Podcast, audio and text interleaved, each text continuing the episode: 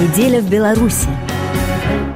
Геннадий Шарипкин Латвия и Эстония проявляют интерес к белорусской электроэнергии, которая будет производиться на атомной станции в Островце. Президент Литвы называет решение Риги политическим и сожалеет о нем. Солидарность еврососедей с Вильнюсом, который противился возникновению прямо у белорусско-литовской границы атомной станции по российскому проекту с начала ее строительства в 2011 году, оказалась иллюзорной. Во всяком случае, заявление литовских топ-чиновников, экс-президента Дали Грибовскайта и ныне нынешнего Гитанаса Науседы позволяли думать, что такая солидарность есть. В Вильнюсе подчеркивали, что расчеты белорусов на продажу электроэнергии из Островца не оправдаются, так как сразу же после пуска реактора Литва объявит бойкот и ее, скорее всего, поддержат Польша, Латвия и другие соседи. Но 15 августа во время своего визита в Германию литовский президент заявил о том, что Латвия решила покупать белорусскую электроэнергию, выработанную в Островце. Науседа назвал действия Риги политическим решением и поспешным, так как оно было принято до окончания консультаций с Вильнюсом, о чем приходится только сожалеть. О солидарности вроде той, которую видел мир во время Балтийского пути 30 лет назад, в истории с литовским противостоянием белорусскому атому говорить не приходится. Это иллюзорное впечатление, отмечает в интервью РФИ литовский политолог, эксперт по Беларуси Витис Юрконис. Ну,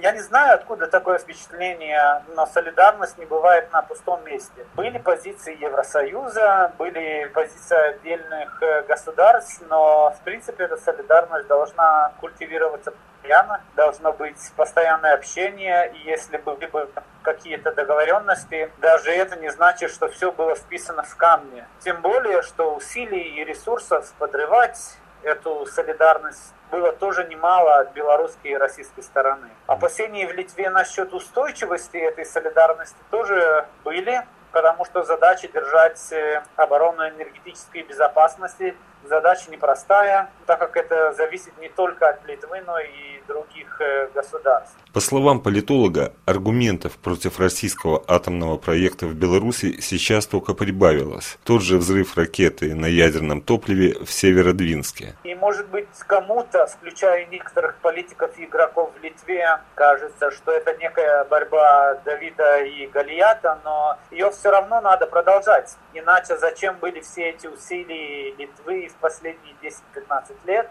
отцепиться от Бреля, выйти из тотальной энергетической зависимости от Кремля, как показывает ряд инцидентов нынешних в России, о том в авторитарной стране, где нет прозрачности, это страшная история, и это далеко не прошлое, а, к сожалению, настоящее в нашем соседстве. Как реагировали российские власти, мы видели, что подмалкивали, говорили неправду, уменьшали цифры насчет э, уровня радиации. Так что пока реактор не запущен в Беларуси, борьба не закончена.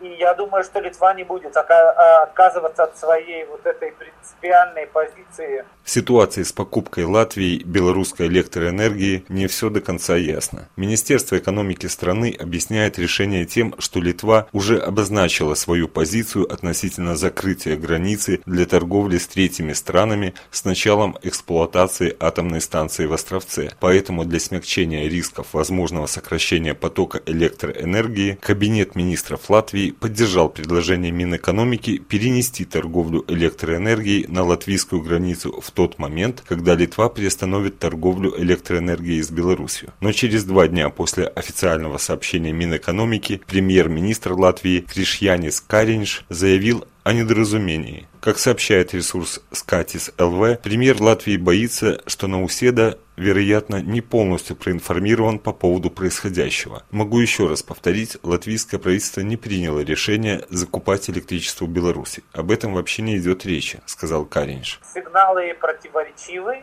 Тем не менее, Латвия никогда не скрывала своих намерений искать возможности усиливать свое сотрудничество с Беларусью. Литва тоже имеет крупный бизнес, но бизнес э, в Латвии во многих случаях э, российского происхождения. И там давление есть достаточно большое.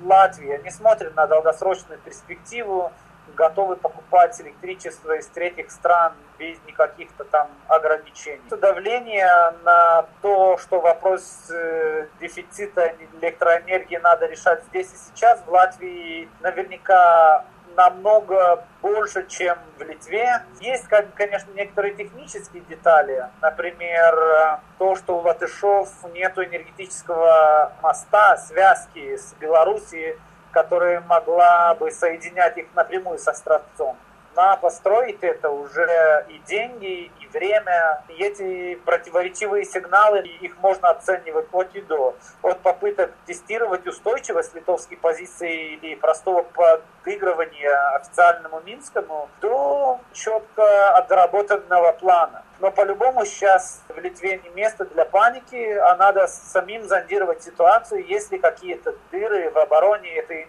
энергетической безопасности, или это просто попытка психологического давления. По мнению Витиса Юркониса, литовское правительство сейчас будет готовиться ко всем возможным вариантам развития событий. Это и что делать с водохранилищем, которое под угрозой, как если запустится Островецкая АЭС, мониторить, как это повлияет на экосистему реки Вилья, Нерис. Между тем, как сообщает агентство БНС, литовское правительство приняло решение профинансировать покупку йода в таблетках жителями страны. Его используют в случае ядерной аварии для защиты организма от воздействия радиации. В Беларуси тем временем Госатомнадзор опубликовал национальный план действий по итогам стресс-тестов БелАЭС, а Национальная академия наук выполняет заказ на исследование природы Гудегайского сейсмического события 1908 года. Так названо землетрясение начала прошлого века в месте, где как раз и строится Островецкая АЭС. Запуск реактора переносился несколько раз. Сейчас старт официально назначен на декабрь 2019 года. Во время строительства станции отмечено несколько инцидентов. Самый известный – падение и повреждение корпуса реактора. Зафиксировано несколько смертей строителей АЭС. На днях в Островце на стихийный митинг вышло несколько десятков рабочих из России, которым не выплатили зарплату за последних два месяца.